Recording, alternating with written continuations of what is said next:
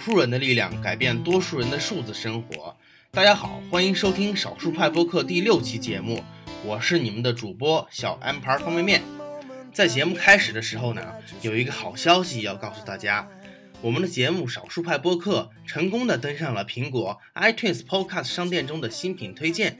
嗯，再一次感谢每一位听众的支持。当然呢。如果你有任何对少儿派播客的改进建议，你可以通过我们的网站 s s 派 .com、官方微信或者官方微博，或者是我本人的微博小 M 牌方便面与我们取得联系，以帮助我们呃改进自己，做出更棒的节目来。今天我们选择了一个与摄影有关的话题。说到摄影，它既离我们很近，又离我们很远。说它离我们很近。是因为现在我们每个人的手机里都有相机功能，可以方便的随手拍，并分享到社交网络。而说到远呢，其实拍照容易，但是想拍好一张照片却不容易。所以呢，我们今天请到了两位职业的摄影师，与我们共同探讨有关摄影这个话题。他们分别是香柏树影像的创始人张岩和凡妮威摄影的王楠。两位老师给听众朋友们做一下自我介绍吧。嗨，大家好，我是来自天津香柏树影像的创始人张岩，也是一名婚礼摄影师。目前主要的话是做婚礼摄影和婚纱摄影。呃，大家好，我是来自昆明法尼威摄影的王楠，我现在主要是做产品摄影。呃，婚纱和人像摄影的话，是我今后主攻的方向。哦，这样，呃，那张岩可以算是前辈了吧？对，您过奖了。在这方面的话，前辈大师非常多，我也是在不断的学习。哦，这样，那你俩接触摄影有多久了？我差不多十年吧，十年这么久啊？第一台相机开始。哦，反正是差赶上了数码时代的大潮嘛。哦，这样。张岩呢？这这么说的话，王楠老师可能是比我的前辈。我是接触了，我零八年开始接触的相机是，单反相机，佳能四五零 D。哦，佳能四五零 D 的时代。是的。啊，那算着现在也有个六七年了。啊，差不多。时间过挺快。嗯，正是光阴似炮弹。哦，那张岩，你是从这个佳能四五零 D 开始的？是的，呃，你现在用什么机器啊？呃，我现在用尼康 D 三和佳能五 D 三，哦，都是旗舰级高端机。是，现在我是双修，佳能、尼康都用。啊，啊，我是我是尼康、索尼双修。我现在是尼康 D 八百和索尼阿尔法七。啊，索尼 A 七啊。对。很棒的机器。玩转接嘛。我现在有些时候客客户的片子，我都用老镜头来拍。啊，那两位接触过胶片机什么的吗？没有。嗯，我不目前来说是没有，但是我周边的朋友有部分是用胶片机的，而且我的父亲之前是用胶片机，也是之前一直在拍照。哦，家里边的合影，摄影技术是祖传的。反正我小在我小时候记忆当中的话，家里有合影有拍照，都是我父亲这边拿着他的海鸥。哦，海鸥，对对，那老品牌，国产老品牌，来去帮我记录海鸥的旁轴。啊，来记录我家庭的一个成长一个影像。现在我们家里的基本的相片，包括亲友的照片，啊，基本都是我父亲来拍摄的。那个时候，这也是萌生你。呃，进入摄影这个行业，把摄影作为自己的职业也好，爱好也好的一个初衷。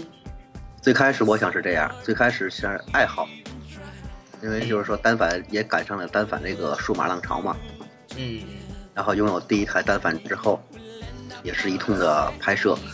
然后刚开始的时候也是对这个数码相机比较新奇。嗯嗯。然后也不太会拍。就是拍能，只要能拍出了虚化的效果，非常开心。哎，那提到这个，两位大师能不能讲讲你你们是怎么入门的？相信这个广大听众都比较关心这一块儿，因为对于广大听众来说，单反这个东西啊，呃，它的门槛是比较高的。嗯，最早的时候，零五年吧，零五年年底的时候，我用我的第一，那时候刚工作，第一笔年终奖，我买了一台佳能的 A 六幺零。当时有个说法嘛，佳能的 A 系列是入门的最好的机器，因为它附带了比较全面的手各种手动功手动的功能。哦。呃，所以也方便熟悉这个基本的一些照相的技术。然后这个机器大概用了两年的时间，到零七年的时候，我朋我我和我朋友合资弄了一台尼康 D 五零，就是第一第一次用单反机。哦。其实因为一开始的话，呃，六幺零打下来的基础。在单反上基本够用，那个时候十八五五的镜头嘛，也没钱买其他的。对，就是俗称的狗头。哎，狗头，在那个时候，那个镜头比较高大上了，已经。哎，那个时候用个单反很高大上的事情。是。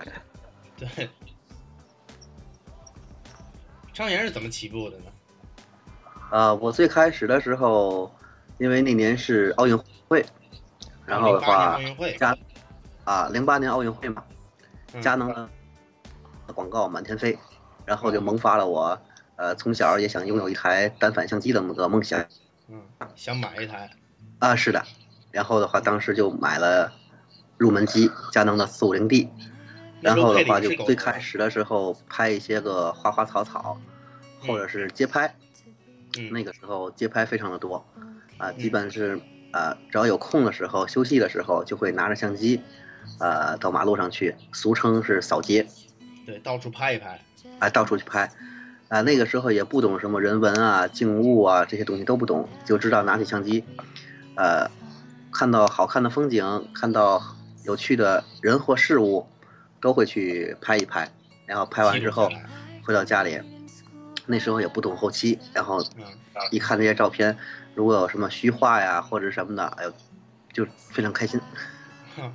初学者就对虚化这个非常在意，啊，是的，对，对我我刚入门的时候也这样，啊，我也谈谈我是怎么接触摄影的。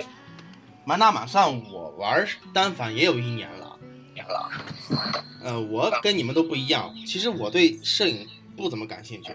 我是为什么买单反呢？是因为我对数码产品感兴趣，但是数码产品这一块呢，只有相机这个。这个类别啊，我是一点不懂，所以我想啊，不懂太可惜了，呃，干脆买一台这个入门级的单反，咱们入入门懂一懂，我就买了一台尼康的低端机，呃，D 三二零零，配的是那个幺八五五的狗头。对，现在那狗头在我这儿。对对对，狗头最后卖给你了。现 在 然后刚买来我很兴奋呢。看着什么都想拍，吃个泡面也拍，是去哪儿都拍。嗯，也像张岩说的那样，就是拿着相机自动挡去扫街，到处扫街。其实你给我的感觉是你把单反当手机用。对对对，是这种感觉。其实现在我还是拿着拍，主要就是说这影像这个对我来说，这个机翼的一个魅力在在于此，无论是我手中用的是什么器材。手机也好，相机也好，嗯，只要看到一些个有趣的、好的一些事物的话，我都会给他一个拍，拍下来摄，哎，对，都会给他一个拍摄。可能到现在来说也有点职业的习惯。当每次的看电影的时候，每次我比较喜欢看电影，每次当看看电影的时候啊，精美的画面都会去，很多的时候都忽略了故事情节。哦。去看一些个构图，去看一些个拍摄的角度，是去看他那个电影拍摄的构图和角度是吧？啊，是的，还有色彩方面。去拍电影院。差不多啊，我现在也是这样。啊，经常去看拍电影，看那些摄影师他们的构图、他们的角度，去学习一下，是不是？是的。前几天我才刚刚看完一本讲电影构图的书。哦。镜头语言。啊，对，是那本书的名字叫《镜头语言》吗？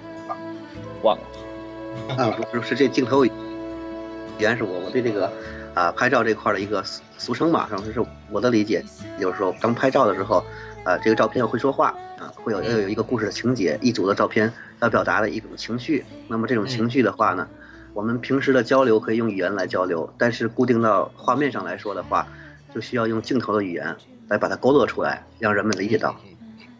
嗯，讲的非常感性啊。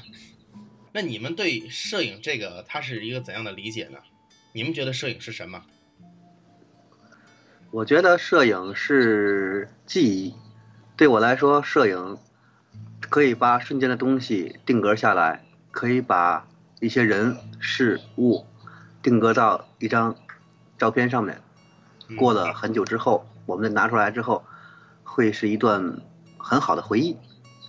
嗯，你的意思就是说，摄影是一个记忆，它能把瞬间变成永恒。是的，啊这也是摄影的魅力。嗯，王楠呢？可能我的想法要简单一点，摄影就是我的快乐。我喜欢把我我喜欢的东西通过摄影分享给别人。啊，这样就是想把自己喜欢的东西拍下来，分享给别人。对，嗯这也是我目前主攻产品的一个原因。因为之前的话，本来我也很喜欢各种数码产品，然后还有像动漫模型这些东西。嗯我每做好一个模型，我都想让大家看看哪里做得好，哪里不做的不好，分享一下我做的我做模型过程中的各种感受，大概是这样的。哦，其实我们都知道，把爱好变成职业是一个既幸福又痛苦的过程。嗯非常同意。像张岩也是啊，张岩之前跟我是前同事，然后离职自己创业，成立了这个香柏树影像。啊，是的。呃，对此你有什么感想吗？就是你是怎么把这个爱好变成职业的？呃，对我来说的话，当时对创创业，然后自己独立创业，做一个影像工作室，呃，一个身份的一个转变。以前是给别人家去打工，然后的话在职场上，然后现在呢是自己给自己打工，嗯也是一个角色的一个变换。嗯啊，需要操的心也很多，但是每天也非常的忙碌。嗯啊，每天虽然说时间比较充裕，但是每天的时间表都排的非常的，几乎排的非常的满嗯啊。去选外景地，去见客户，嗯去和客户的交那个沟通，还有平时的后期，还有不断一个学习。嗯嗯。那么这种忙碌有没有冲淡你的热情呢？嗯，没有，丝毫没有，反而是嗯我这颗呃蓬勃的心吧，尤其对摄影这块儿，呃嗯更加的强烈，因为现在的时间也比较充裕，呃，无论在拍摄需求，在拍摄时间方面的话，有更大的一个宽松度，嗯嗯嗯基本上就是那种说走呃说说走就走的一个状态，说拍就拍的一个状态，嗯，那很潇洒啊。也很辛苦啊你们团队现在几个人？可以理解。啊。我们团队现在下面有四个四个人啊，都是你之前的朋友是吗？啊，加上我一共是五个人。哦，都是你之前的朋友吗？啊，有朋友，有之前的朋友，也有后来招聘的哦，招来的。啊。对，分工是怎样的呢？呃，我们这边的分工的话是，有专职的销售，哦，有专职的销售人员，然后有嗯专职的销售、客服，啊，还有摄影师和后期。摄影师就是你是吧？那、摄影师是我，然后还有其他的两位。啊、对的一共三位摄影师。嗯，是的，啊啊，王楠那边的事业可以说是刚刚起步是吧？对对对，嗯，能谈谈你的感想吗？非常累。有些东西，嗯，刚开始都是这么说吧，刚开始的时候嗯，是觉得嗯喜欢拍，嗯。也积累了一定的技术吧，是是应该是可以有一番作为。但实际做起来的话，就发现职业的东西和兴趣的东西，它的差别是很大的。比如说，最简单的一个东西，我在家里面拍个模型，哎，就拍个美女啊，嗯。就这么说，拍个美女，她的动作已经是摆好的，我需要干的事情就是不停的换角度，不停的换光线，然后最后拍个几百张，挑个几十张出来，哎，发在论坛里，发在微博里给大家看一下。但是实际干活的话，比如说一个场景，我拍一个小时的话，总觉得差点什么东西。嗯总在想，是是不是没没有把客户的潜力发挥出来，没有把自己的潜力发挥出来，最后看片的话也是各式各样的遗憾。嗯摄影本来也就是遗憾的艺术，嗯，就是说，反正对我来说的话，每一次的照片，每一次的拍摄，啊、每次也都是不满意，那么总感就是说，啊、下一次的拍摄肯定会更好，是抱着这种心态来去拍摄。这个心态必须有啊，没没这个心态，估计很难坚持下去。是的，是的，啊，那么在你们创业的时候，有没有遇到什么困难呢？呃，也遇到过很多的困难，尤其是在初期的时候，在初期的时候，最直接的一个困难是，啊、客户源，然后的话哦对团队的组建，啊、团队的运营，这都是从来之前没有接触过的。之前上班的时候的话，啊、可能也会有团队，但那种团队的话是在框架下的，公司结构组织下的，嗯，稍微比较严前我知道谨一些。你那个，呃，跟我一起上班的时候，每逢周六就去给别人拍照，是吧？啊，是的，啊，然后那个时候也积累了不少客户源跟人脉什么的。啊是，啊哎，一直这么多年也一直在积累，但是从从自己出来做的话，跟之前也是不太一样的，哦，因为你自己出来做的话，嗯，从啊客户选择，然后的话产品的前期，然后包括就是整体的一个服务流程，嗯到最后的售后服务，这是一套非常对我来说是一个很完善的一个体系。那么每一步从前期的客户沟通，啊，订单、拍摄、后期到胶片，这是一套很整、很完整的一个工作流程，都是靠自己一点点摸索。从头再来。这是全新的一个，对我来说是一个全非常全新的一个有挑战的一个一项工作。嗯嗯嗯。王楠那边听说你们最大的困难就是资金方面是吧？资金的话，其实也就是交房租困难了。前期的话，就是说还是在爱好那个阶段的话，器材已经积累的差不多。嗯，那后来的话，大体上就是弄了一个办公室，嗯做了一个小影棚，然后一些服装道具上的东西。哦好，那么你现在已经正式全身心投入你这个创业了是吧？还没吧？暂时还没是吗？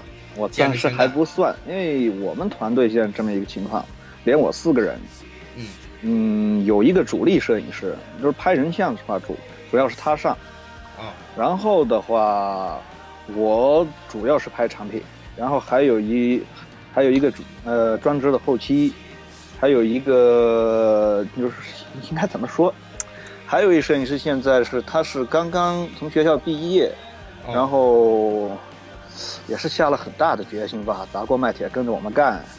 哦。主要的话，嗯，一个是肩负助手的工作，还还还有一方面的话就是，哎，应该说，反正我们互补吧，这个东西哦是这样。啊，就是说现在团队里面四个人，有两个人是专职的，还还还有两个人还在上班。对，然后你的意思就是，现在你们也是一个逐渐上道的过程。那么以后有没有想法，就是把这个凡尼威摄影作为一个专职的工作去做呢？迟早的事情，啊，迟早的事情，迟早的还是想自己单干，对，那是肯定的，啊、必须的。嗯那像王楠，你拍这个产品摄影，你都拍什么产品啊？什么样的产品？呃，现在是以数码产品为主。哦，以数码产品为主，这我感兴对趣。这个是你应该知道厂商会找？你找你来拍吗？嗯，可以，好上来。我说是厂商来找你来拍吗？哦，对，对，市场上的找我来拍，因为之前的话就是说，从大概两千年开始上网，到现在的话，主要也就是混一些科科技类的论坛啊这些地方，对对对，也积累了一些人脉从。这个论坛认识的。嗯，对啊，我们就是在论坛认识的，积累积累了一些人脉的话，呃，可能有些朋友，呃，也是抱着捧场的心态来找我帮帮忙，哦，大概就是这个样子。只要拍数码产品。嗯，对哎，，那我就要请教一下你了。呃，实际上我作为一个业余摄影师啊，能嗯不能算上师都都不知道。大师，本职工作是一个科技网站的编辑，然后我经常需要对一些新的手机啊、新的平板电脑这些数码设备摄影拍照。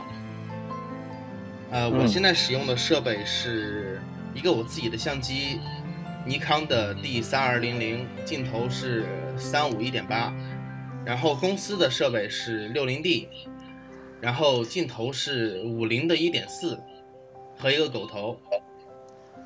呃，公司的拍摄环境呃不怎么好，因为你懂的嘛，创业公司我们都布局啊各方面都很乱，没有一个比较好的地方，比较好的这样一布景，对把产品拍好。这样的情况我应该怎么拍呢？第一，我觉得你器材方面不够，哦，微距头我觉得是必备，四零之类的是吗？呃，百微哦哦至少应该有一支一比一的微距头。哦，是这样。对，呃，三五和五零的话，它放大率不够，产品的细节它很难表现出来。嗯，即便说现在呃单反机的像素它也比较高了，可以通过可以通过裁剪来实现一些，但是的话，就是一些细小的地方，还是必须要通过微距头来表现。啊、那除了器材方面呢？我如何用现有这些器材把这个产品照拍好？你有什么窍门能给我传授一下吗？窍门没有，简单粗暴的方法可以教你一个，嗯，比如说，不停的转着拍，各种角度，比如说一个细节，一个 USB 口，嗯，上面拍一次，下面拍一次，平着拍一次，左边拍一次，右边拍一次。多拍几张，然后挑好对看的。对，在你没有感觉之前，你就多拍。还有一个就是多看别人拍的照片，嗯而且你看别人拍的照片，你不但要看构图、用光，还还有一个东西就是学学习别人的布景怎么布，如何把如如何把一个 或者说脏乱差的环境吧，说夸张一点儿，把它搞得高大上，搞得文艺小清新，嗯，这些东西还是很考水平。啊、是这样。就是说你看看别人他是怎么用的，比如说，比如说，呃，一支钢笔，一块手表，嗯放在这儿可能味道就完全不同，但是肯定你用构构图、用光这些东西你要跟上，对吧？嗯多看多思考，这个东西我觉得没有什么窍门儿，没有什么窍门可言，必须是通过一个长期的积累来实现。嗯，受教了。呃，最近也是引进了一些灯箱来拍这个东西，希望能够以后把它拍得更好一些。因为经常我拍一些产品照出去，发微博也好，晒就很多，呃，这个网友就来吐槽，就小编拍的太烂了什么的，我非常不好意思。有些东西我觉得不要急于上，嗯，比如说我们两个认识的时候，你还记得那个帖子吧？就是你发的一个帖子，当时你用的是笔记本、白纸、呃显示器这些东西，对吧？嗯嗯嗯，是是是。然后我发了一张图给你看，是我拍的，我用我用的就是一张白纸，一个台灯搞定，嗯很简单。比如说像灯箱、闪光灯这些东西，就是从我现在接触来看，我的技我的技术都不过关。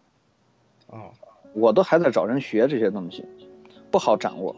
说你我我我给你的建议，你先通过长亮灯来做练习，因为最简单的长亮灯的话，它亮着，你可以直接看到光线的效果，你人眼就可以感感受到它实际出来的效果。嗯。然后你可以用一些白纸啊、黑色的卡纸做布景。对对对对，我家里边堆着十几张卡纸呢，就是我以前拍模型时候用。哈，还不止卡纸，各式各样的纸，比如说什么皮纹纸啊、丽江的那种很粗糙的那种民族工艺纸啊，都有。哈，这样。我记得还有一次，我那个时候是借了一个魅族 MX，MX 还是 MX 二的工程机来玩。我当时拍的是把家里面的一大堆书。乱七八糟的把它堆起来，然后把手机放在书里面拍的，出来效果也不错。当时的话就是呃一个台灯，用一个台灯来拍。嗯，对，光源就使用了一个台灯。嗯，当然这样的话必须使用脚架。嗯，请用脚架。那么总结你说的就是要善于运用身边的这些东西作为背景，比如说一本书、一支钢笔、一块手表。还有台灯，要善用这些东西，他们会给你的照片带来更多的、更多的灵感，带来更多的内涵之类的，是吧？大概是这个意思。比如说之前那个手机的 UI，它不是流行一个那个拟物化，对吧？对对对。我当时就这么干的。比如说，我想突出手机的游戏性能，我手机开个游戏放着，然后搞一支 PS3 手柄。放在旁边，嗯，这样更能突出主题。哎，对对对，用合用合适的东西来做陪衬，来突出主题。那么张岩，你作为一个现在已经上道的职业摄影师，呃，你一般日常是如何工作的呢？啊，因为我这边的话是拍摄婚礼比较多，拍摄婚纱也比较多，像刚才王老师说的。呃，一些个用光在屋内室室内光什么的啊，室内的光，室内用光，嗯，说的非常的好。我这边的话，大多是在户外，利用自然光线来去完成整个的一个拍摄。嗯，啊，在户外拍摄的时候，主要的是也是光线和光源这块儿，在每一次拍摄的时候，对现场的一个光源的一个熟悉，还有一个进光量、用光量的一个把握。嗯，比如说像拍出我这边拍写真啊，拍写真，拍人像的时候，或者是婚礼现场做一个肖像的时候，嗯，也是对光光线的要求也是比较多的。其实最简单的方法的话，是我们可以看到一些个，平时我们说话的时候可能不太注意，那么当我们脸脸是冲着光的方向的时候，我们会发现站在对面的角度，你会发现那个光的打到那脸上。尤其是侧面对着光的时候，是非常的立体，也是非常的饱满。嗯，啊，大多的时候也是利用自然的光线来去一个拍摄。在拍摄利用自然的光线。啊，是的。摄影就是光的艺术嘛。两层意思吧，一个是把钱花光，一个就是用好光。哈哈哈。这样求三代。很霸气。那么张岩，实际上我看了你。的婚礼样片，我会发现啊，呃，你的照片和一般的婚纱照不同，你照片更具故事感啊。比如说看这个新人的手啊，拍一个局部特写；拍这个新人的鞋子，鞋子上面放着这个戒指；可以拍这个新人与他朋友之间谈笑的这个过程。一个互动的一个过程，对，都是非常浪漫、非常有故事性的，就是你仿佛能从这个画面中读出更多的故事来。关于这方面，你有什么可以谈谈的吗？啊，因为我在拍摄婚礼的时候，很多的时候是把自己的角色不定位成一个摄影师。嗯。啊，当时在拍摄的时候的话，我们会尽可。以的去融入到这场婚礼当中，嗯，作为一个朋友的一双眼睛来去记录新人，嗯，而不只是把自己当做摄影师或者是一个镜头来去记录，嗯，尤其在表达客户情感的时候，因为咱们中国这种婚礼的话，这一天下来流程呢比较繁琐，时间呢过得也比较快，而且就是说咱们结合咱们这边人的婚礼气氛比较浓重一些。那么这些的东西，我们通过计时和唯美的一些手法，让客户当让新人在沉淀下来之后，在婚礼之后再看他们当天自己的状态的时候，自己影像的时候，可以看到自己更美的那一面。嗯，他们也能从这个画面中，呃，回想起当时的情景。嗯，是的，尤其是一些个表情，一些夸张的动作。像比如说像求婚的时候，像新郎一般进来之后单膝跪地给新娘献花，那么这个时候四目相对，那种眼神的交流是他们这一生可能只碰出那一种火花。那再过了之后的话，啊，结完婚之后，可能再是再有这种场景的话，就碰不出那种交汇的那种感觉出来。哦，那像这种场景是怎么把握的呢？你能举一个你拍摄中的例子吗？嗯，怎么把握这个？我之前的话会跟新人有一个沟通，就是说在他们婚礼当天的时候，把我们的这个，把他们的婚礼流程有一个详细的一个了解，就是在拍摄之前对他们的一个婚礼流程会有一个充分的一个了解。在婚礼拍摄当时当时的时候，在婚礼当时拍摄的时候，新人再去他们再去行流程的时候。之前会给他们一些个情感上的、故事上的一个铺垫，嗯嗯，比比如说两个新人，他们之前啊恋爱了多久的时间？有的新人就是七八年，恋爱长跑了很多年，才走到了婚姻的一个殿堂。嗯，他们那种情感瞬间的爆爆发，嗯，那需要一支一束美丽的新娘手捧花来去点燃。嗯，啊，之前在和新人沟通的时候。也会了解一下他们的爱情故事，嗯，还有他们的一些个情感上的一些个经历。哦，在婚礼现场的时候，去尽量的把他们这些个经历融入到婚礼当中。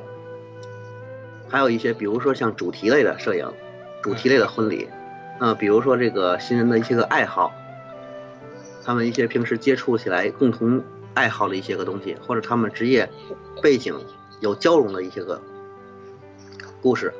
嗯我拍摄婚礼的时候，基本都会融入进来。当他们经历自己人生婚礼的时候，嗯，我觉得这样的婚礼对他们来说是很有意义，而且是比较真实的。因为每一对的新人都不一样，每一对的新人的每一对新人的结合也都是不一样。啊，那么我们了解了，呃，职业的婚礼摄影师是怎么工作的。啊，其实婚礼摄影它更它相对于这个。产品摄影，它更多的是抓拍一个过程。是的，对。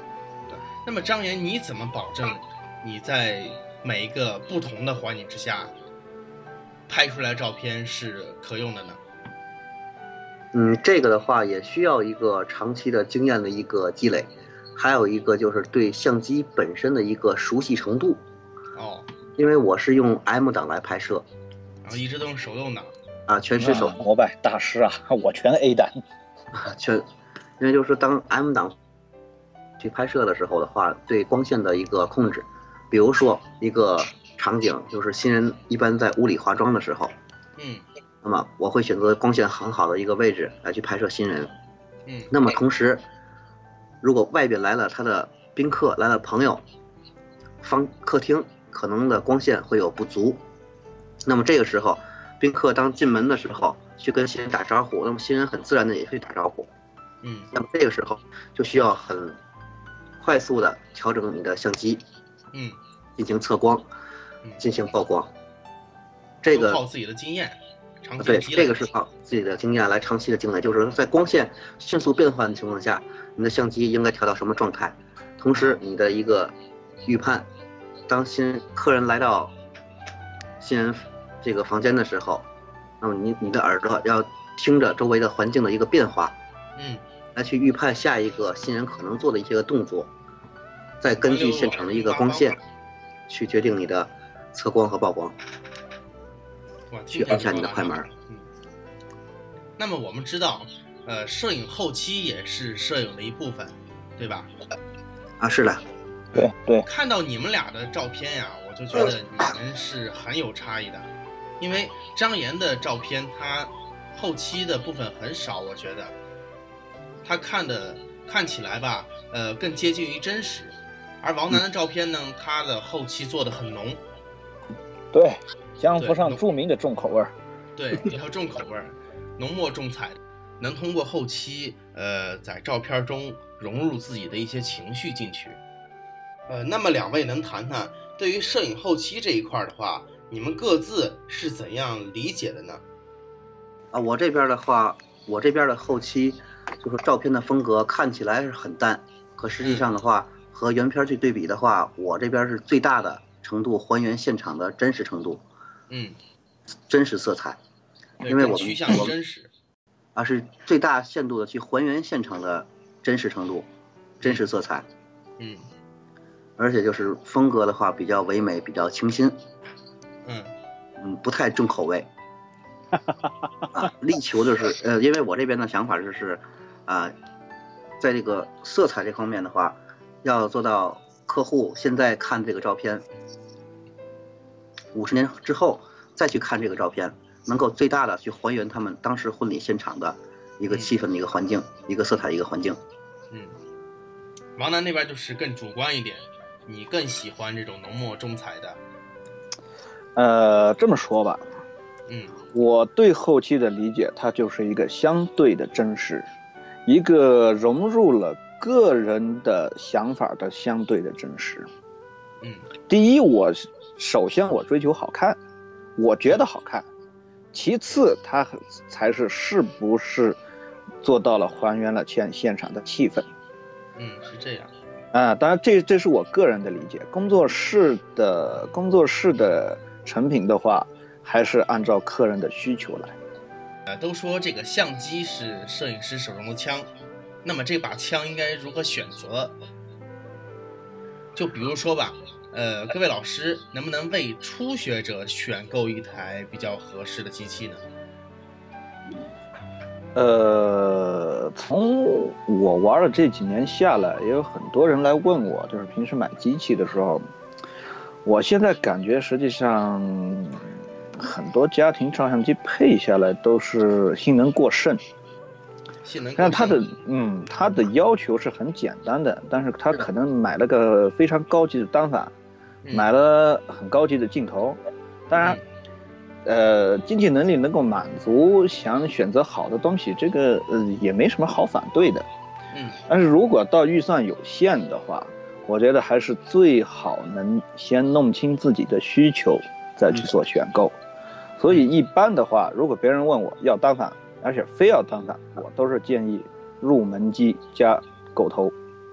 哦我最痛恨的事情就是给新手推荐 APS-C 画幅的入门机加个五零，等效七五，等效八零，你让他拍什么上下够，上下够。是吗？是啊，我说家里面拍个合影，哎，全家人一起下楼吧，拍毛，变焦基本靠谱，真没什么意思。我说先满足日常的需求，然后再来考虑更进一步的东西，或者说有些情况下，比如说我就是想买个画质好点的相机，但是我要需要它轻便，我觉得这种时候不要去想单反机，买个微单机足够，或者说微单机可能都大了。嗯一个呃高级一点的卡片机就可以满足。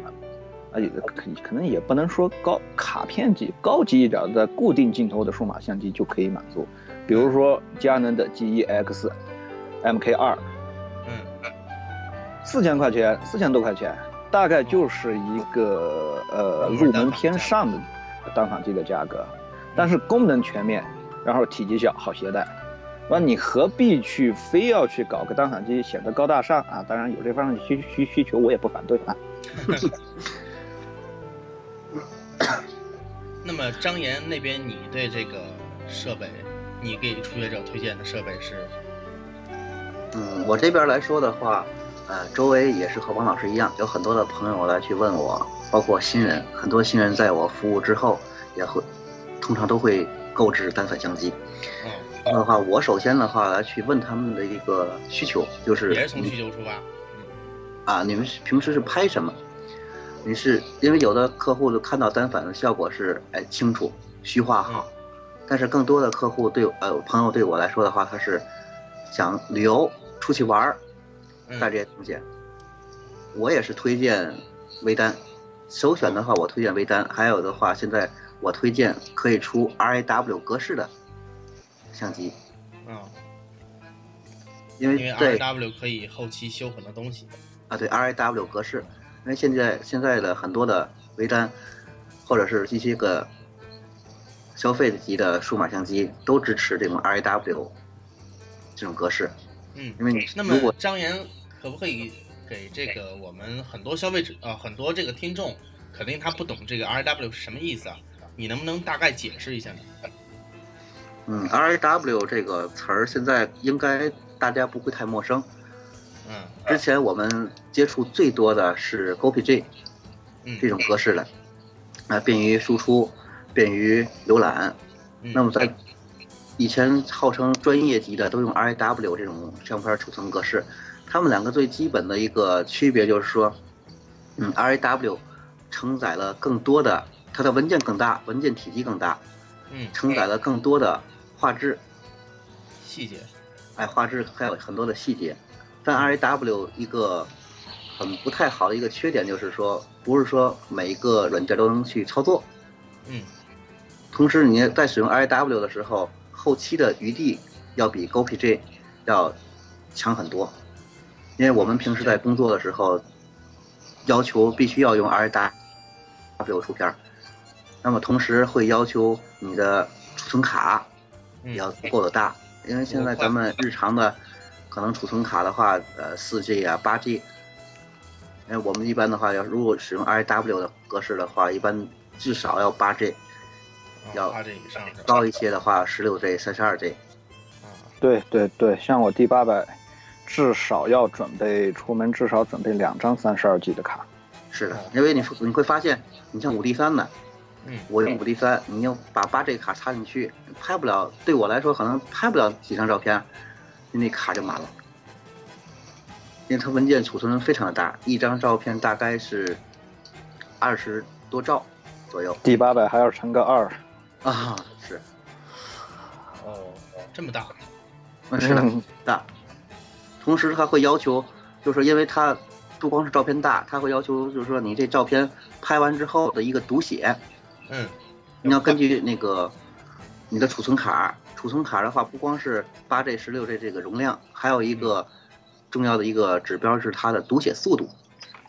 嗯，读写速度这块的话，因为刚好在昨天出去拍摄，然后有一个朋友就是问我说他的一个呃挺高级的一机器，嗯，啊拍了在连拍好几张之后就摁不动快门了，啊，然后一会儿就能摁快门了。然后我拿了机器过来看，我说你你现在拍一下，他当时就连拍了四五张，嗯，实际上机器是没有问题的。那我把卡拿出来之后，我就跟他讲，你现在就说你的储存就是跟不上，你的储存速度跟不上你的快门速度。嗯嗯，是这样。然后我问他这是什么格式，他是 GoPG 精细是最大的那种。嗯嗯，大概十来兆。啊，对，是的，就是它相机。反映到储存卡里边，这个速度跟不上。嗯哦，这个情况我之前也遇到过。我之前相机是装了一个装了一个八 G 的卡。嗯。然后我在我就觉得这个像快门速度特别的慢。嗯。然后我去那个实体店里试，我发现他们同样的机器，他们快门速度就非常快。我当时也觉得很奇怪，是不是我机器有问题？后来我那张卡烧了。我又重新买了一张十六 G 的比较好的卡，然后发现哎，快门速度一下提提起来了。嗯，是的，这确实跟那个，因为它跟价格也有区别，有可能一张八 G 卡会卖几十块钱，但同样的东西可能卖几百块钱。对对对，那确实是有差距的。嗯，这里我纠正你一下啊，嗯，小艾们，那个不是快门的速度，是每张照片拍摄之间的间隔时间。哦哦，是这样，嗯，是储存，储存写速度，对，读写速度，嗯好的。你像我这班的话，一般要用 D 三，如果让 D 三的话连拍，每秒十几张的照片，那么同时下一个场景，我每秒十几张，我可能这一秒钟的时间，这十几张照片就已经拍摄完成了。那么同时这一秒钟之后，在下一个连拍的时候，我必须要保证快门要按下去。这个时候就要求机器和卡、读卡和那个储存卡的一个配合，嗯，速度得够。啊，速度必须要快。嗯那么刚才我们聊了这么多，呃，总结出来就是这么几点。如果你选购一款入门级设备的话，先看看自己的需求。对，如果你只是拍一些人像、家庭照片的话，能不用单反就不用单反，是吧？哎，也不是这么说吧，应该我再补充一下啊，因为刚才张老师也是强调了这个需求的问题。我这需求是一个发掘的过程，他需要去发掘。就比如说，有些时候有些学学学生朋友，他刚刚毕业或者还在上学，手里没多少钱，我就建议他你买一个手动功能齐全嗯，的便宜的便宜的小相机先玩一下，就像我从前那个样子，我刚入门的那个时候，我说可能你用一段时间的话，你经常拍远的东西，打鸟什么的，你就会感觉长焦不够，嗯那个时候你就可以考虑单反机加长焦，对吧？嗯，或者是买一个长，再重新买一个长焦的相机。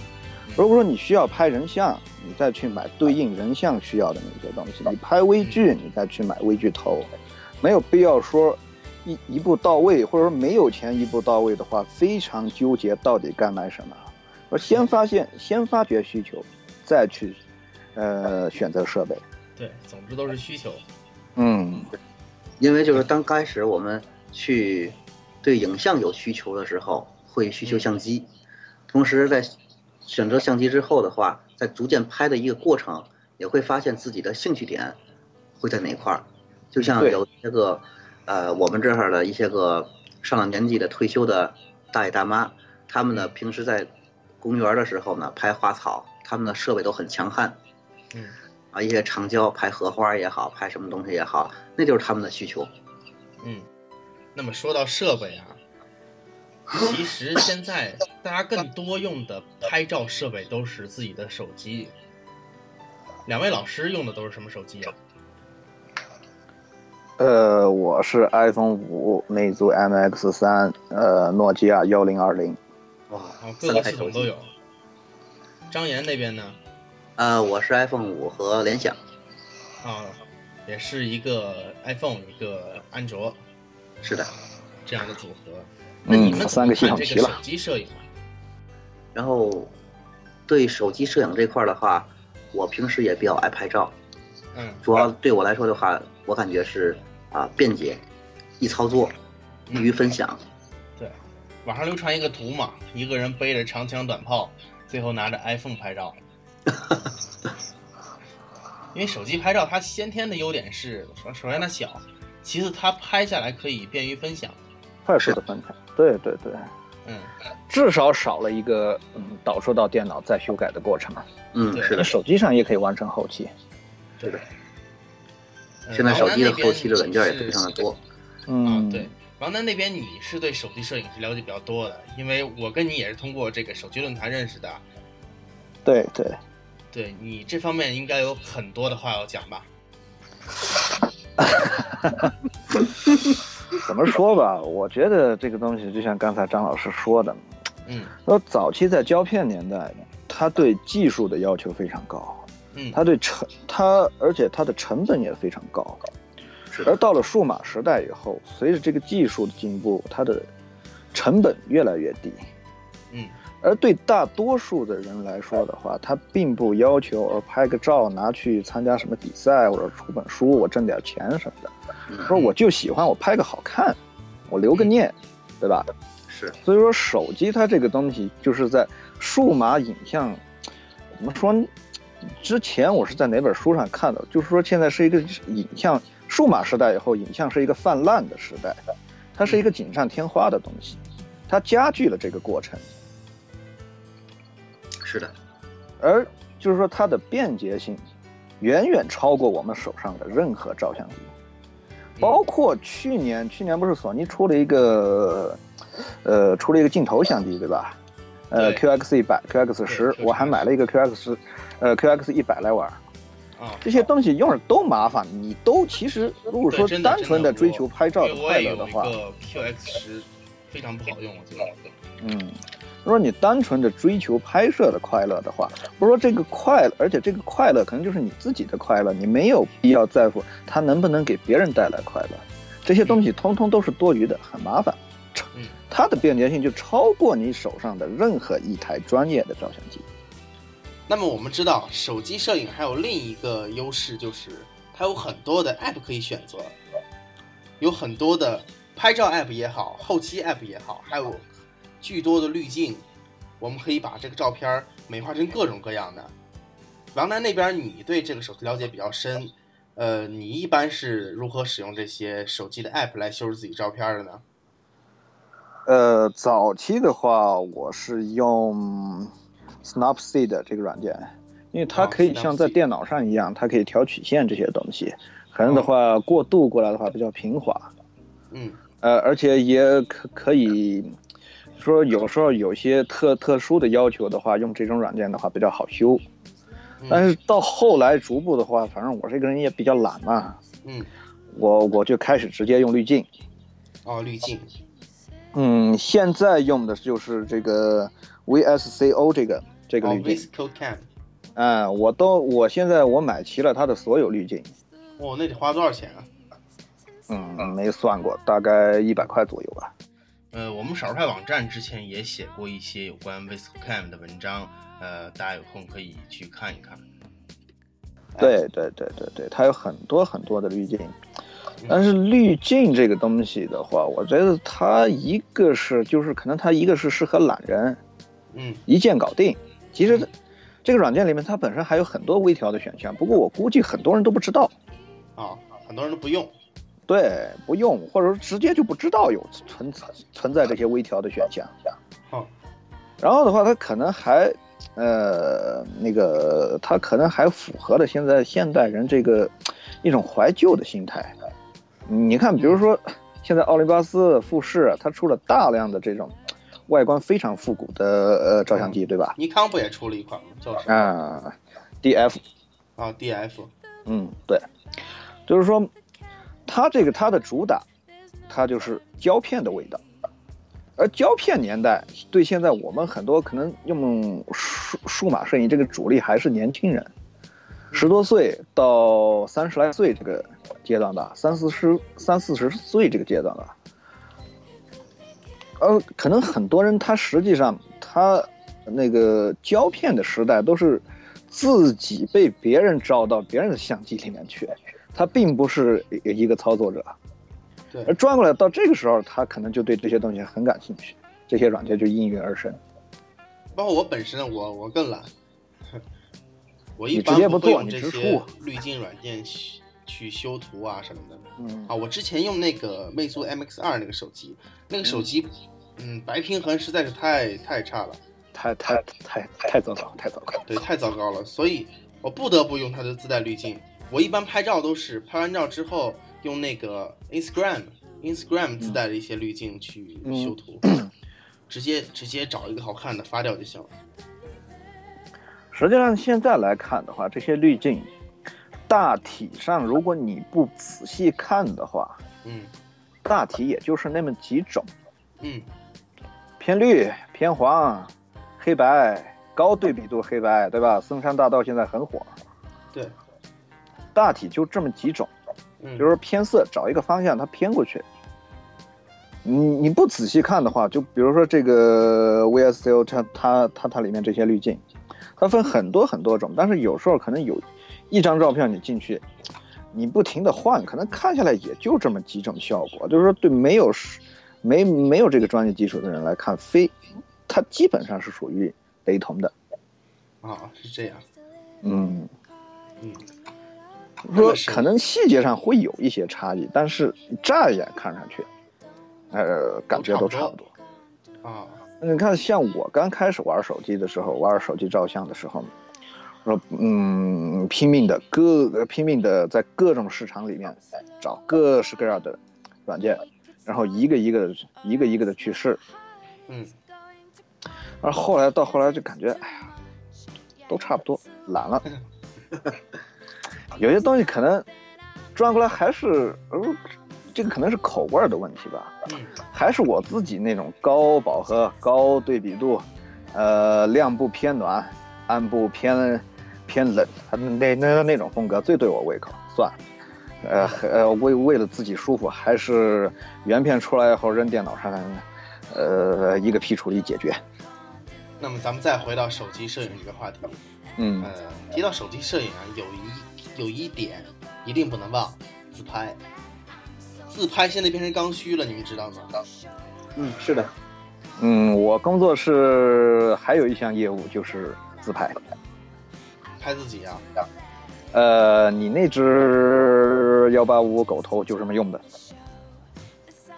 嗯，是怎么拍呀、呃，一台 D 三二零零放在脚架上，嗯调好就是，呃，刚好把整个人装进来，然后灯光就是一个很简单的蝴蝶光，哦，然后发个遥控器给你，然后你再选个背景纸，自己选道具、服装配好了上去，自己按遥控器拍吧，拍一张，然后我显示器上给你显示一张，看看不好再拍，按小时收费还有这样的服务哈。啊，对吧？嗯，那么我们说的是手机摄影，其实手机摄影方面的话，因为手机它都有前置摄像头嘛，而且现在前置摄像头的像素越来越高，有些手机甚至上升到了八百万，包括那个 OPPO N1，你们知道吧？是的，还有一它的个广前摄像头角越来越大是可以，转的，对，广角是越来越大，它前摄像头是可以转的，它可以用后置摄像头一千三百万来拍照。两位老师有没有呃，能不能给这个女性女性听众一些建议，怎么自拍自拍的好看？呃，我觉得吧，因为我这块儿，呃，自拍逐渐来说比较多一些，就我自己的自拍啊，啊，自己的自拍，呃，从我提一个建议，就是从光源上来说，嗯就是我们在每次自拍的时候，最好还是面冲光源，这样拍出来的话，面部也清晰。嗯因为很多人自拍的时候是，哎，背着光就拍，拍完之后还说，哎呀，为什么这么黑？因为手机现在自拍的时候，它的测光不是那么太精准，嗯把光源位置找好了之后，冲着光源拍，那样看起来又阳光又清纯又漂亮。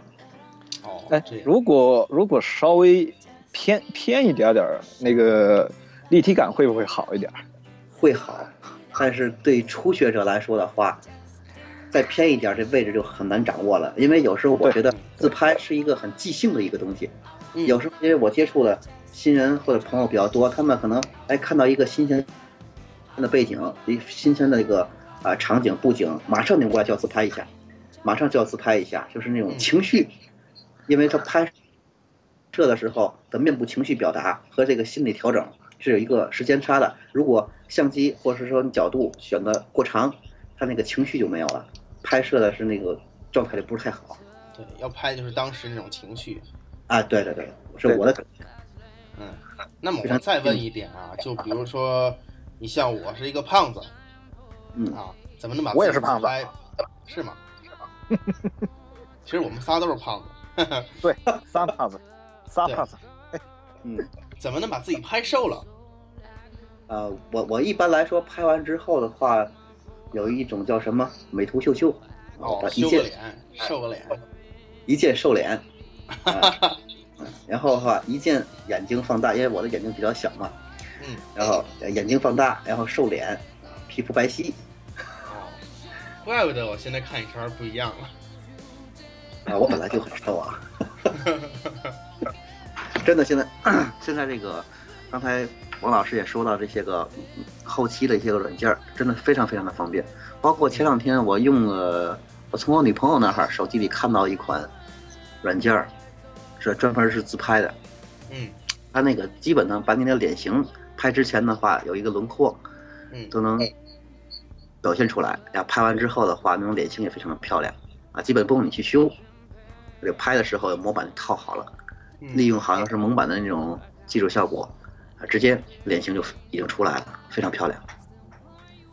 嗯，其实现在的很多的这个手机啊，自拍非常智能的啊，你可以对着它说瘦一点，眼睛大一点，嗯很有意思的。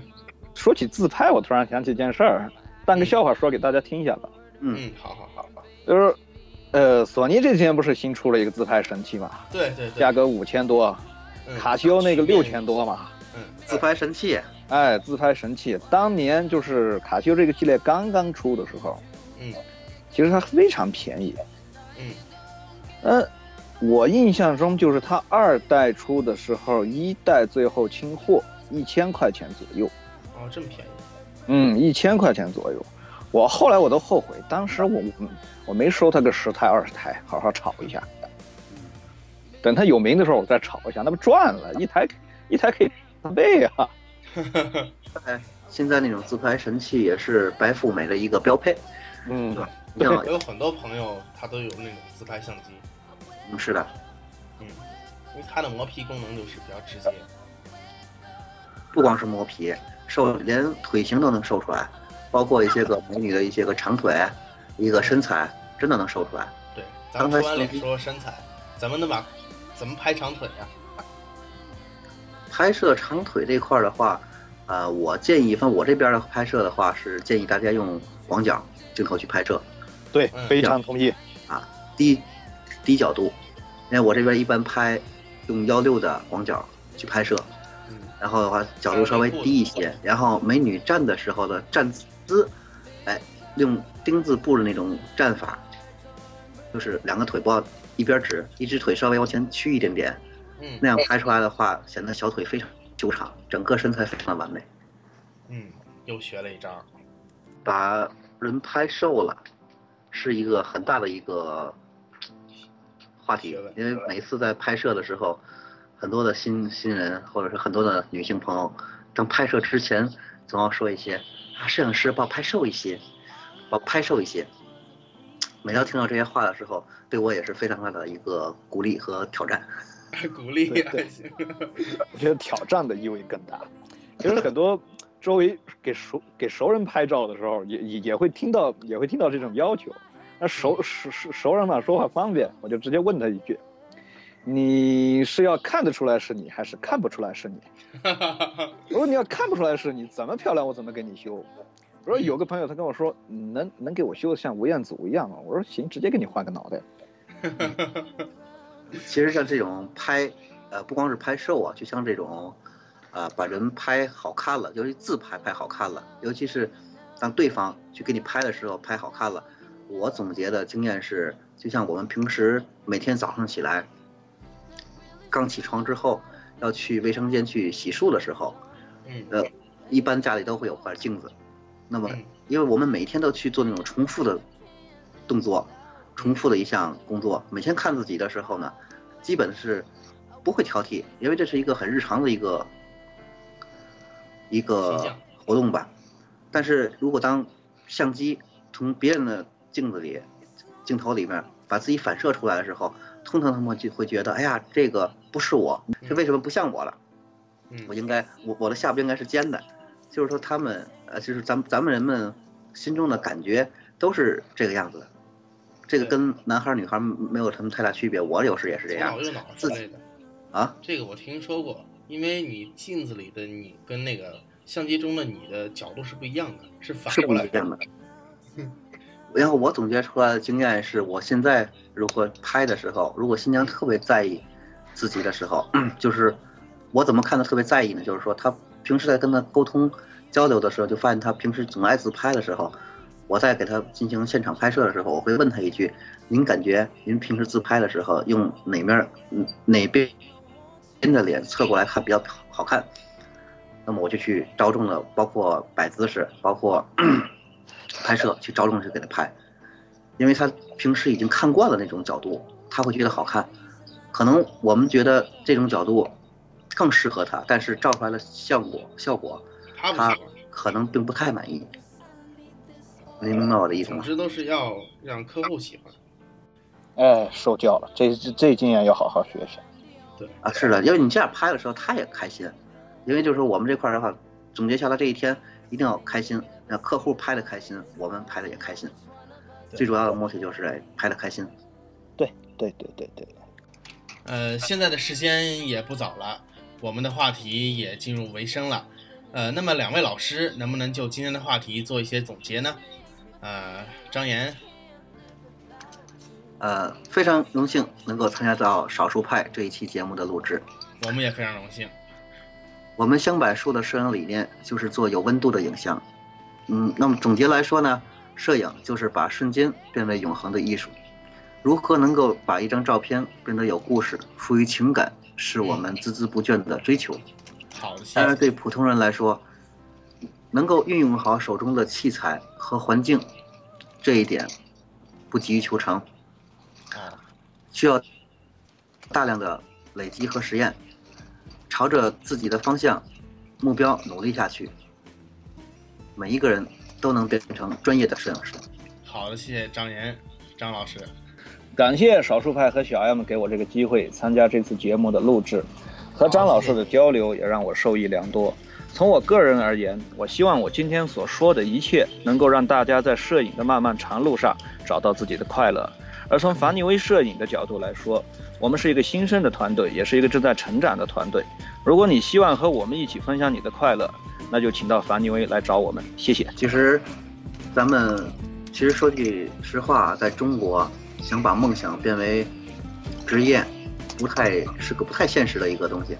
如果能够把自己的兴趣作为一个职业做起来，真的是非常的开心，是很幸福的一件事。是的。虽虽然中间可能会有很多很多的困难，是，哎，道路是曲折的，前途是光明的，是，而且把它作为一个职，既然作为一项职业，就得好好的把想，得想怎么去职业化的运作好这个事情，跟平时自己拍自己兴趣就不太一样了，就更多，也要考虑到市场因素、客户因素，对对，还要赚钱的，不赚钱说再多有没有用啊？嗯，是。呃，再次感谢来自香柏树影像的张岩和凡妮威摄影的王楠给我们带来这期节目，也同时希望这期节目能够给那些喜爱摄影的、想要入门摄影的朋友一些收获。呃，时间也不早了，我们的节目也就到此为止了。嗯，再见，大家晚安，拜拜。哎，再次感谢小 M，感谢张老师，晚安。啊，感谢王老师，感谢。少数派，晚安。好的，拜拜，拜拜，拜。